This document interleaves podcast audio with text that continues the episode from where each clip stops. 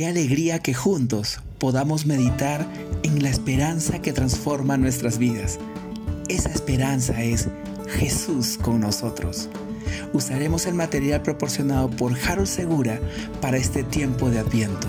Bienvenidos. Día 4. Predicadores de otro estilo. Mateo 15, versículos 32 y 33 en la nueva versión internacional nos dice, Jesús llamó a sus discípulos y les dijo, siento compasión de esa gente porque ya llevan tres días conmigo y no tienen nada que comer. No quiero despedirlos sin comer, no sea que se desmayen por el camino. Los discípulos objetaron, ¿dónde podríamos conseguir en este lugar despoblado suficiente pan para dar de comer a toda esta multitud? He aquí un predicador diferente. A él le interesa el bienestar espiritual de su auditorio, pero no por eso deja sin atender sus necesidades físicas y materiales como el cansancio que los agobia después de una extenuante jornada o el hambre que los acosa. Él no quiere despedirlos como lo han hecho otros maestros de la fe, que se vayan con hambre aunque se desmayen, pues se han ido llenos de palabras que satisfacen el alma. La predicación de Jesús no se concentra exclusivamente en la retórica discursiva. Él habla bien y llama la atención por su fina pedagogía. Pero hablar bien es también actuar en concordancia con lo que se predica.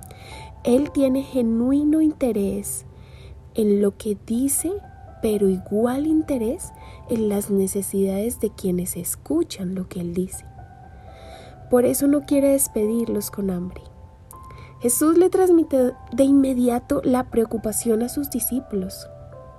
Estos le explicaron que era imposible conseguir pan para tanta gente en un lugar despoblado. Ni había dinero ni había dónde conseguir pan. Al final, como sabemos, el problema se resolvió con un milagro. Hubo pan para todos los oyentes y sobraron varias cestas.